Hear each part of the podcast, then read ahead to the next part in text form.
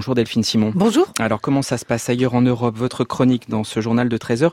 Quel pays autorise la PMA Eh bien c'est un peu euh, l'Europe à la carte. Il y a d'abord des pays comme la France qui réservent la procréation médicalement assistée aux couples hétérosexuels stériles et stables. Cela vaut aussi dans le cas des maladies génétiques. Sept pays font partie de ce groupe, parmi lesquels l'Allemagne ou l'Italie.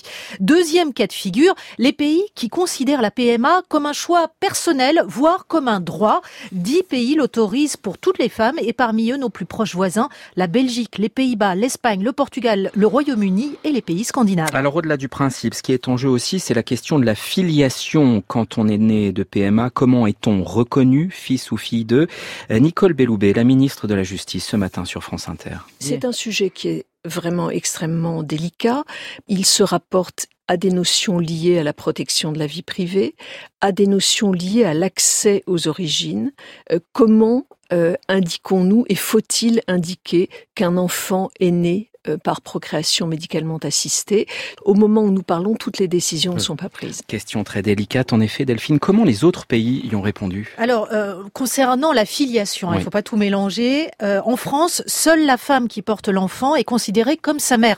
En cas d'accident de l'enfant, face à l'institution scolaire, voire en cas de succession, l'autre parent n'a aucune existence légale, sauf s'il adopte. C'est possible depuis 2013. Pourtant, certains de nos voisins admettent tout simplement qu'un enfant puisse avoir deux mères à la naissance. C'est le cas en Belgique. Si le couple de femmes est marié, la conjointe de celle qui met l'enfant au monde sera automatiquement tenue comme Et si le couple n'est pas marié, mais avec le consentement de la mère biologique, sa compagne peut reconnaître l'enfant à la naissance. Il n'y a pas de différence entre couples hétérosexuels et couples homosexuels.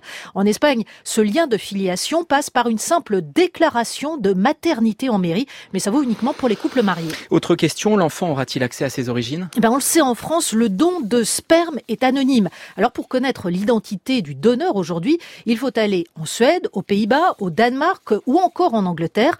Un certain nombre de Français ont d'ailleurs fait ce choix car là-bas, les enfants ont accès à leur majorité à l'identité de leur donneur. C'est un droit en cas de refus ou de disparition du donneur. Des informations d'ordre général, la couleur de ses yeux, son origine ethnique, peuvent leur être communiquées. Ces informations, elles sont conservées pendant 70 à 80 ans dans un registre à l'hôpital ou par un organisme indépendant.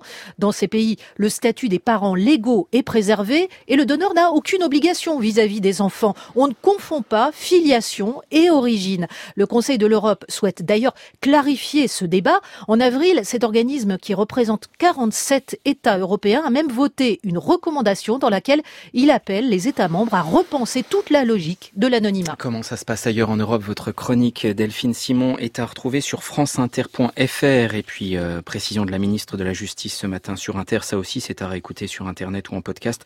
La GPA, gestation pour autrui, les mères porteuses, ne sera pas abordée dans le projet de loi bioéthique, pas même la question de la filiation des enfants nés à l'étranger d'une GPA.